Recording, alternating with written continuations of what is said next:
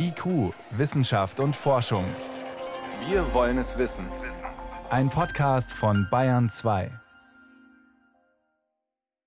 Offensichtlich nehmen Fische diese Munitionschemikalien über die Kiemen auf. Und die gehen direkt in die Muskulatur und das ist das Fatale, denn die Muskulatur, das ist ja das Filet, was wir als Menschen essen.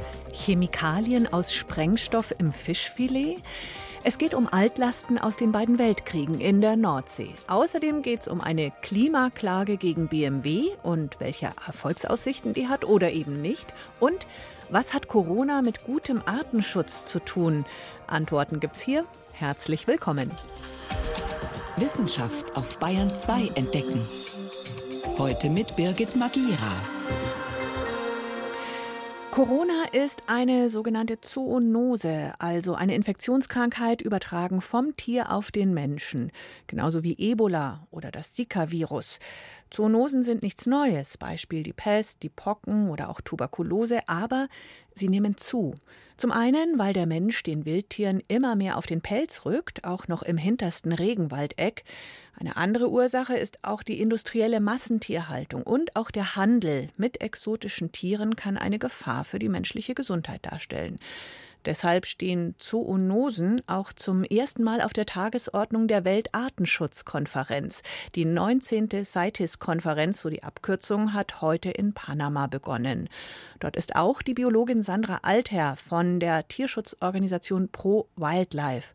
Vor der Sendung konnte ich mit ihr sprechen und fragen, wo genau liegt denn der Zusammenhang zwischen dem internationalen Handel mit Wildtieren und dem Entstehen von Zoonosen? Also Wildtierhandel, man vermutet ja, dass die Corona-Pandemie ausgelöst wurde, unter anderem von Marderhunden und in einem Tiermarkt in Wuhan in China. Und die Gefährdung oder das Risiko für solche sogenannten Spillovers, also diese Übertragung vom Tier auf den Menschen, die steigt durch die schlimmen Bedingungen, unter denen der Wildtierhandel großteils stattfindet. Das ist ein Handel, der innerhalb eines Landes stattfindet. Sprich, da kann man international gar nicht so viel kontrollieren, oder?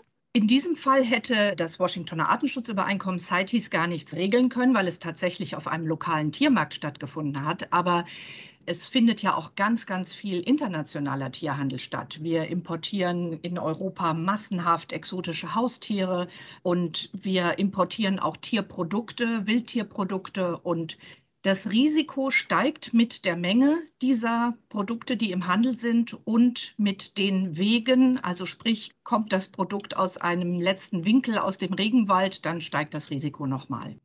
Was wäre denn ein typischer, ich sag mal, Verdachtskandidat bei exotischen Tieren, der eine fremde Erkrankung, Erreger zu uns bringen könnte? Es gibt Studien, die zeigen, dass zum Beispiel Affen, bestimmte Nager und Fledermäuse zu den größten Risikogruppen gehören. Es gibt aber auch Studien, die zeigen, dass selbst Tierarten, wo man sagt, das Risiko ist jetzt generell eher kleiner, das ist dann eine statistische Frage. Wenn man die sehr, sehr oft handelt, dann steigt auch das Risiko in diesen Gruppen. Die WHO-Afrika-Direktorin hat erst vor kurzem gesagt, wir müssen jetzt handeln, um Zoonosen einzudämmen, ehe sie großflächige Infektionen verursachen können. Was heißt denn handeln? In dem Fall auch die Artenschutzkonferenz. Was kann die da tun? Ja, die Artenschutzkonferenz tut sich sehr schwer mit diesem Thema, denn bisher ist man ja dem alten Schema gefolgt, dass man nur den Handel mit einer Art X oder einer Art Y erlaubt oder eben verbietet. Und jetzt haben wir das Problem, wir wissen nicht, mit welcher Regelung für welche Art wir denn dieses Problem lösen könnten. Denn die Gefahr lauert, um es mal überspitzt zu sagen, überall.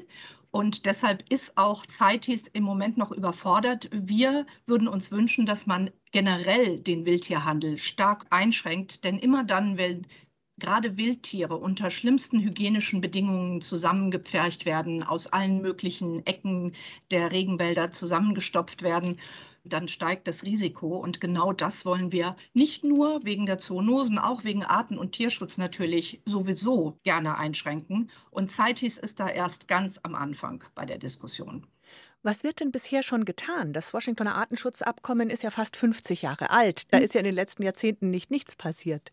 Nein, aber bisher ist es vor allen Dingen darauf fokussiert gewesen, Arten, wie zum Beispiel den Elefanten, der durch den Elfenbeinhandel bedroht ist, zu schützen, den Handel mit dieser Art zu unterbinden Und es ist heute wichtiger denn je, wenn man sich die Biodiversitätskrise anschaut. Aber das Problem steigt so schnell und hat so viele Facetten, dass wir mit CITES, so wie es jetzt arbeitet, zu langsam sind, weil wir immer nur über einzelne Arten reden und uns selbst dann die Köpfe hier einhauen. Der größte Absatzmarkt ist in Asien, aber Europa und auch speziell Deutschland ist eine wichtige Drehscheibe für exotischen Wildtierhandel. Können Sie uns ein typisches Schlupfloch nennen, das Sie gerne gestopft hätten von neuen Regelungen? Also das Problem, was wir tatsächlich haben, ist, dass der allergrößte Teil des Wildtierhandels völlig legal ist, aber komplett unreguliert. Denn immer dann, wenn eine Tierart überhaupt nicht geschützt ist durch CITES, ist der Handel mit dieser Art quasi nicht begrenzt. Und dann können nach Deutschland auch Wildfänge von den wirklich vom Aussterben bedrohten Tieren reinkommen und auch aus aller Herren Länder. Und wir haben aber zum Beispiel auch eine Grauzone zwischen legalem und illegalem Handel. Denn es gibt ja auch Tierarten, die sind nur in ihrem Herkunftsland geschützt, aber noch nicht in der EU. Und wenn diese Tiere, weil sie hier einen hohen Marktwert haben, im Heimatland gestohlen werden und hier aber nach Deutschland oder in die EU kommen, dann ist der Handel mit diesen Tieren völlig legal. Das wäre zum Beispiel ein Beispiel, was wir gerne schließen würden, wo die EU sagt, was aus dem Herkunftsland illegal kommt, muss hier auch illegal sein. Und wir wollen auch den Ansatz, dass wir sagen, wir müssen präventiv handeln und nicht immer nur in Reaktion. Der Wildtierhandel muss generell stark eingeschränkt werden. Das heißt, wer müsste was konkret jetzt tun? CITES wird jetzt 50 Jahre alt im nächsten März. Wir würden uns wünschen, dass man eine Umkehr der Beweislast bekommen würde. Im Moment muss die Artenschutzseite für jede Art mühsam Beweise zusammentragen, warum diese Art Schutz braucht. Wir treffen uns nur alle drei Jahre hier. Das geht zu langsam. Das heißt, eigentlich müsste der Handel nachweisen, dass der Handel unbedenklich ist und man dann handeln darf und nicht umgekehrt. Und die Forderungen an die EU und an Deutschland natürlich als EU-Mitglied sind, ein Importverbot für Wildtiere. Was hier gehandelt werden darf, muss aus hiesiger Zucht kommen und darf nicht dazu beitragen, dass Wildtiere aus aller Herren Länder hierher kommen. Und wir wissen die Vorgeschichte dieser Tiere nicht einmal. Da werden viele Zertifikate auch gefälscht, wenn es heißt, kommt aus Gefangenschaftshaltung ist mhm. nachgezüchtet. Da wird ja. teilweise ein Zertifikat von einem verstorbenen Tier aufs andere vererbt, oder? Das ist so, ja. Also wenn jetzt hier zum Beispiel jemand sehr seltene Papageien hat, die sind schon geschützt und da wird natürlich eine Menge Schmuh auch betrieben mit den Dokumenten. Also letztlich, was wir auch brauchen, ist eine Positivliste. Das ist etwas, was Pro Wildlife schon lange fordert.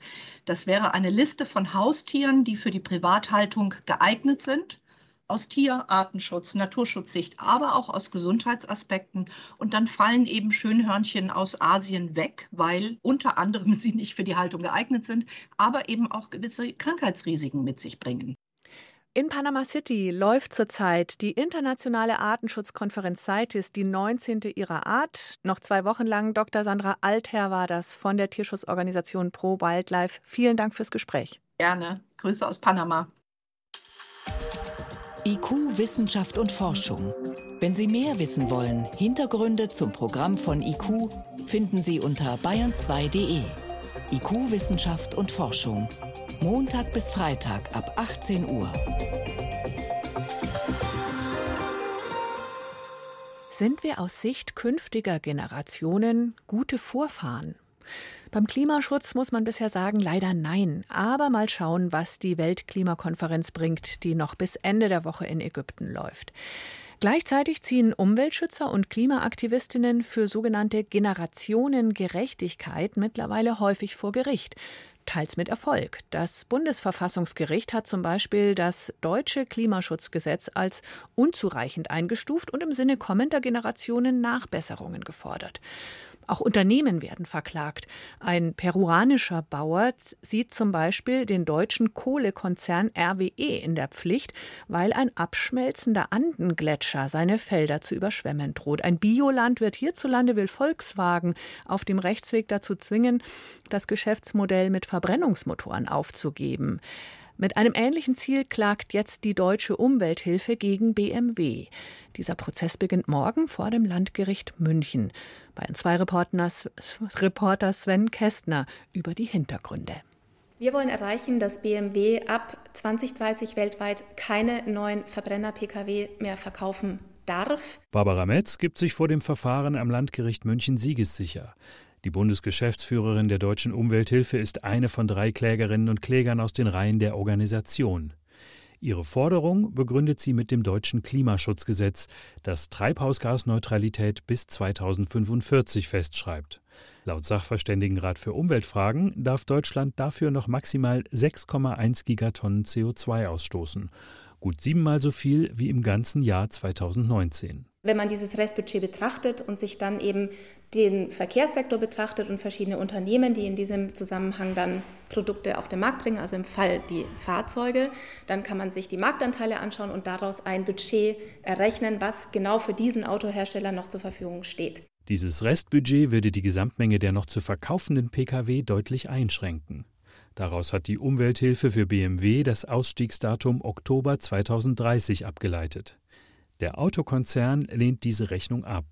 Nur der Staat könne entscheiden, wie das sogenannte CO2-Budget für Gesamtdeutschland, also der noch erlaubte Ausstoß, auf Einzelne verteilt wird, sagt Unternehmenssprecher Jörg Kottmeier. Beliebige Dritte können ihre subjektiven Vorstellungen über den richtigen Weg zur Erreichung der Klimaschutzziele daher nicht klageweise durchsetzen. Das gilt umso mehr, als das Bundesverfassungsgericht CO2-Budgets überhaupt nur auf Bundesebene anerkannt hat, nicht dagegen auf Ebene der Bundesländer oder gar heruntergebrochen auf einzelne Unternehmen. Eine ähnliche Klage der deutschen Umwelthilfe gegen Mercedes-Benz wies das Landgericht Stuttgart vor kurzem ab. Die Umwelthilfe hat Revision eingelegt und will notfalls bis vors Bundesverfassungsgericht gehen. Umweltrechtsexperten beurteilen die Erfolgsaussichten solcher Klagen gegen konkrete Unternehmen unterschiedlich. Peter Geilhofer vom Öko-Institut verweist auf ein niederländisches Gericht, das 2021 den Ölmulti Shell dazu verurteilt hatte, seine CO2-Emissionen drastisch zu senken. Zum anderen hat das Gericht eben festgestellt, dass sich solche Reduktionspflichten nicht nur auf die CO2-Ausstöße beziehen, die eben durch den Energiebedarf des Unternehmens oder durch die Produktion seiner Produkte entstehen, sondern eben auch durch die Nutzung der Produkte durch Käufer, Konsumenten. Und in den Klagen gegen die deutschen Automobilkonzerne geht es eben um die Emissionen, die durch die Nutzung der Autos letztendlich entstehen. Dagegen hält Felix Eckhardt von der Forschungsstelle Nachhaltigkeit und Klimapolitik in Leipzig Klagen gegen den Staat für erfolgversprechender. Der Jurist war maßgeblich an der Verfassungsbeschwerde in Sachen Klimagesetz beteiligt. Er bewertet die Erfolgsaussichten von Klagen gegen einzelne Firmen, wie jetzt gegen BMW, skeptisch. Speziell in Deutschland, aber auch in sehr vielen anderen Ländern werden zivilgerichtliche Klagen gegen Unternehmen auf konkrete Emissionsreduktionen wohl keinen Erfolg haben, weil der Klimawandel ein globales Problem und ein Mengenproblem ist. Und letzten Endes müssen demokratisch legitimierte Parlamente aufteilen, welcher Bürger welches Unternehmen wie viel in welchen Zeitreihen zu reduzieren hat. Eckhardt beschäftigt sich seit vielen Jahren mit Klimaklagen. Er rechnet damit, dass ein höheres niederländisches Gericht das erstinstanzliche Urteil gegen Shell noch kippen wird. Mehr Erfolg verspricht sich der Nachhaltigkeitsexperte davon, vom Staat genauere Regeln einzuklagen, wie die CO2-Einsparungen aufgeteilt werden. Diejenigen, die die erfolgreiche Bundesverfassungsgerichtsklimaklage initiiert haben, gemeinsam mit mir und einer Anwältin, nämlich der Solarenergieförderverein und der BUND, werden sicherlich gegen die Gesetzgebung vor einem deutschen oder europäischen Gericht weiter vorgehen. Die deutsche Umwelthilfe hofft allerdings nicht nur auf einen Sieg vor Gericht. Bundesgeschäftsführerin Barbara Metz geht es auch um die Signalwirkung. Wir wollen natürlich mit dieser Klage auch bewirken, solange auch noch keine Entscheidung mit da ist, dass es hier vielleicht ein Umdenken gibt und dass der Druck sich erhöht, auf die Autohersteller hier wirklich einen Trendwechsel zu vollziehen. Wirksamerer Klimaschutz per Gerichtsbeschluss. Sven Kästner über die Erfolgsaussichten der Klimaklage gegen den Autohersteller BMW. Ab morgen wird verhandelt. Bayern 2. Wissenschaft schnell erzählt. Das macht heute Johannes Rostäuscher und wir starten mit der Fußball-WM. Es wird ja zu Recht, also zu Recht viel gestritten, ob man die WM jetzt anschauen soll oder nicht. Und deswegen haben wir eine gute Nachricht, vor allem für die, die sie nicht anschauen wollen. Wir wissen nämlich schon, wer Weltmeister wird. Ja. Brasilien. Ha, Hätte ich auch getippt. Ja, aus dem Bauch raus. Aber unser Ergebnis ist jetzt knallharte Statistik und auch noch mit Hilfe von maschinellem Lernen errechnet. Okay. Da haben jetzt diesmal gleich fünf Universitäten zusammen die Computer gefüttert mit wirklich vielen Daten, mit den bisherigen Spielergebnissen Klar. der Mannschaften untereinander. Wer spielt wann wie gegen wen? Wie lange ist es her? dann die Einzelspieler betrachtet nach ihrem Marktwert, wie erfahren die international sind, zum Beispiel wie viele Champions League-Einsätze. Und weil man schon beim Bauchgefühl waren, die greifen tatsächlich auch auf die Schwarmintelligenz zurück, sprich, die werten auch die Quoten der Buchmacher aus. Also Sie glauben im Prinzip den 80 Millionen Bundestrainer. Ja, es sind noch viel mehr, weil es ja weltweit. Ach so. Und dann gibt es ja ein K.O.-System nach der Vorrunde und deswegen sind massenhaft unterschiedliche Verläufe möglich und die haben sie wirklich alle durchgerechnet. Wie viele sind es? 100.000, gar nicht so wenig. 100.000. Und deswegen melden wir jetzt auch noch das ganze Ergebnis. Also Brasilien, wie gesagt, liegt in der Wahrscheinlichkeit vorne mit 15 Prozent. Dann kommen Argentinien, die Niederlande, Deutschland hat die vierthöchste Wahrscheinlichkeit mit 9,2 Prozent okay. und danach noch Frankreich. Oh. Wir wechseln in die Medizin. In England, in Cambridge, haben Wissenschaftlerinnen und Wissenschaftler erstmals im Labor rote Blutkörperchen hergestellt und die auch schon Patienten gegeben. Also im Prinzip künstlich hergestellt. Ja, besser gesagt eigentlich gezüchtet. Okay. Die nehmen Spenderblut, wie bei einer normalen Bluttransfusion, und gewinnen daraus Blutstammzellen, also diese Zellen, aus denen viele andere Zellen entstehen können. Und daraus haben sie dann tatsächlich im Labor, also in so großen Bioreaktoren, rote Blutkörperchen gezüchtet. Mhm. Und die werden jetzt erstmal in kleinen, sehr kleinen Mengen Patienten gegeben. Ja, aber Blut besteht aus mehr als nur aus diesen roten Blutkörperchen, oder? In der Tat, aber es gibt Menschen, die brauchen aus verschiedenen Gründen lebenslang genau diese roten Blutkörperchen von außen, weil sie selbst keine funktionierenden herstellen können. Mhm. Die brauchen dann jetzt, wenn es funktioniert, nicht jedes Mal einen Spender weil man mit dieser Methode die roten Blutzellen ja dann eigentlich fast endlos herstellen könnte. Und solche Patienten entwickeln manchmal Unverträglichkeiten, weil sie schon so viele Transfusionen bekommen haben. Für die wäre das natürlich auch eine super Methode. Man mhm. ist aber noch am Anfang, jetzt hat man mal die Zellen und jetzt wird es erstmal an zehn Patienten getestet. Und jetzt springen wir noch ganz schnell ins Eozän. Wann genau war das nochmal? Vor vielen Jahren und zwar vor 47 Millionen. Aus der Zeit hat man eine trächtige Schlange gefunden, ein Schlangenskelett. Aber Moment mal, Schlangen legen Eier?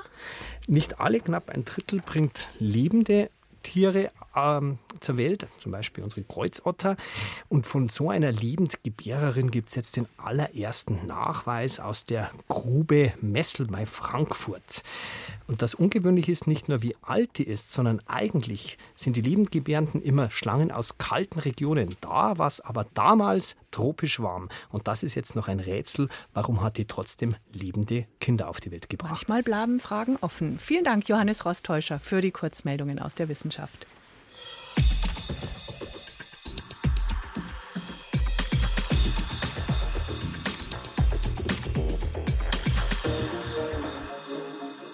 Fliegerbombe in Wohngebiet. Häuser im weiteren Umkreis müssen evakuiert werden. Immer mal wieder erinnert so eine Meldung daran, dass auch sehr lange nach den beiden Weltkriegen immer noch Munition im Boden steckt und im Wasser.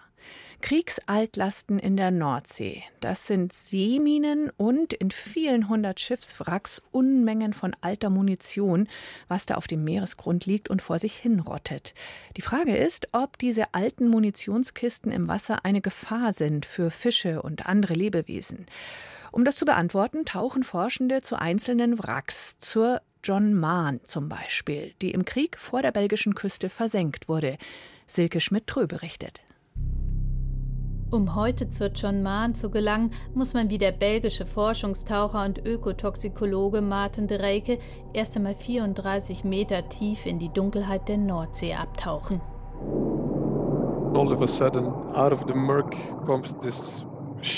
Und dann taucht dieser Umriss plötzlich aus dem Trüben auf. Beim Näherkommen sieht man dann erste Details des Bombeneinschlags und des alten Steuerhauses.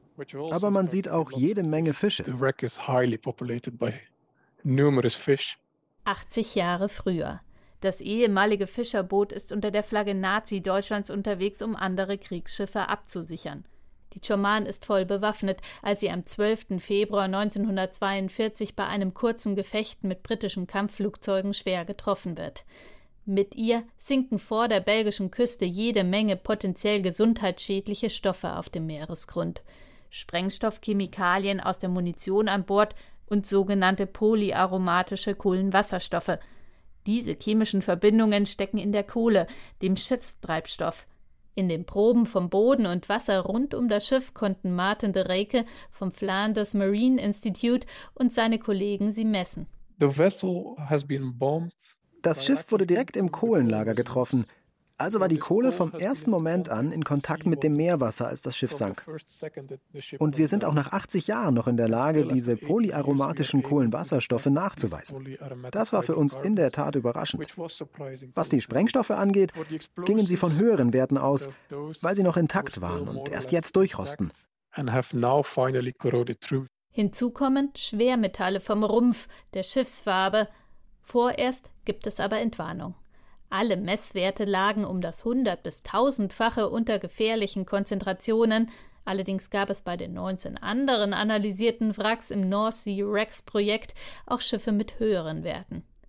Die Untersuchung ist bislang die umfangreichste in der Nordsee und wichtig, um einzuschätzen, wie hoch das Gefahrenpotenzial von Kriegswracks mit Munition an Bord ist.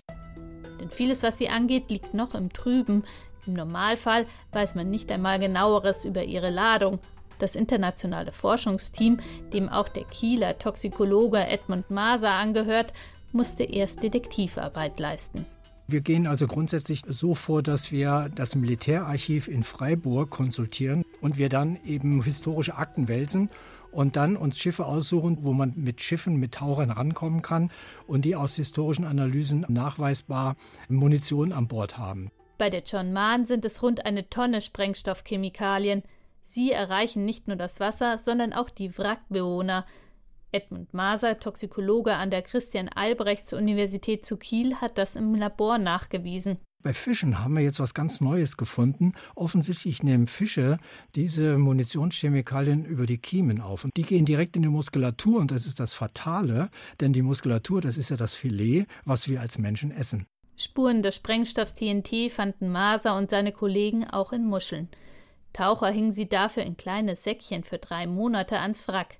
TNT steht in Verdacht, krebserregend zu sein, wurde schon früher in Meeresorganismen in der Nähe von Munition nachgewiesen. Doch auch hier lautet die gute Nachricht, gefährliche Mengen erreichen sie im Fall der Chuman bei weitem nicht. Ein Grund zum Aufatmen? Nein, sagt Edmund Maser, das haben Studien in der Ostsee gezeigt. In dem Moment, wo die schützende Metallhülle nicht mehr da ist, kriegen wir also einen höheren Gehalt an diesen giftigen oder krebserregenden Chemikalien in die Muscheln hinein. Und das müssen wir jetzt auch bei den Wracks berücksichtigen.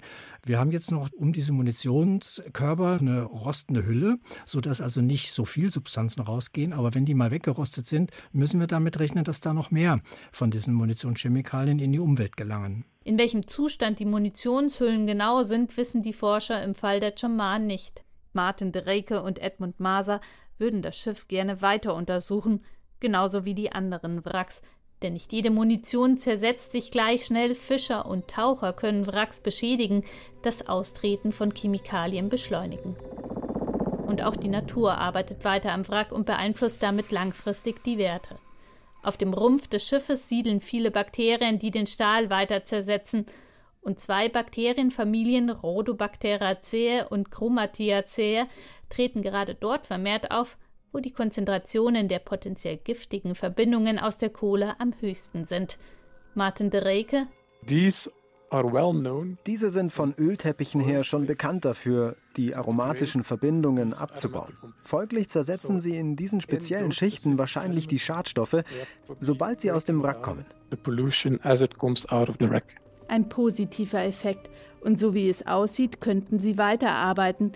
Denn die Choman ist Stand heute kein Kandidat für eine aufwendige Bergung.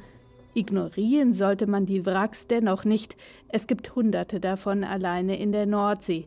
Und das eine oder andere könnte sich am Ende doch noch als tickende Zeitbombe entpuppen. Mit einem Schiffswrack aus dem Zweiten Weltkrieg geht IQ Wissenschaft und Forschung für heute zu Ende. Danke fürs Zuhören, sagt Birgit Magira.